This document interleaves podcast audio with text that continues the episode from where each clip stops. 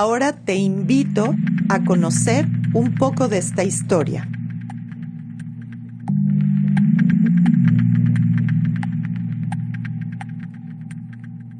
Desde la creación del Centro Internacional de Investigación Teatral en 1970, Peter Brook invita al Dr. Feldenkrais a trabajar ocasionalmente con su grupo.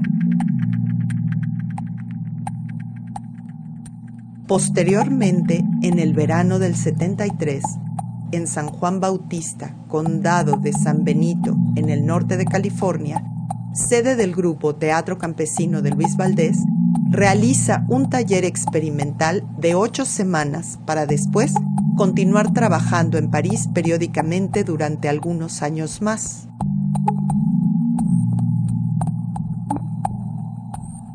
Peter Brook estaba en la búsqueda constante de formas diversas de entrenamiento que permitieran desarrollar ciertas cualidades en la preparación de sus artistas intérpretes.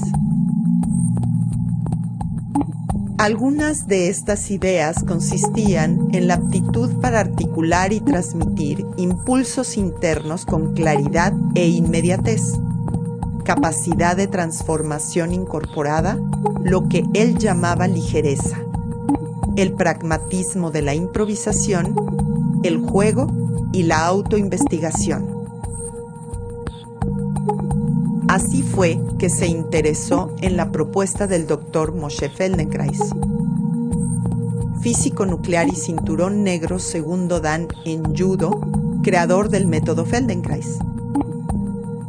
Un sistema pedagógico que compagina las neurociencias, la psicología y el desarrollo humano en formas prácticas que permiten a la persona desarrollar su potencial a través del movimiento. Peter Brook escribe en una carta en febrero del 78.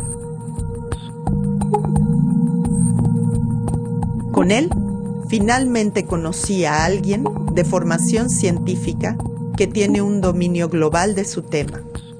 Estudió el cuerpo en movimiento con una precisión que no he encontrado en otra parte. Gobierno de México.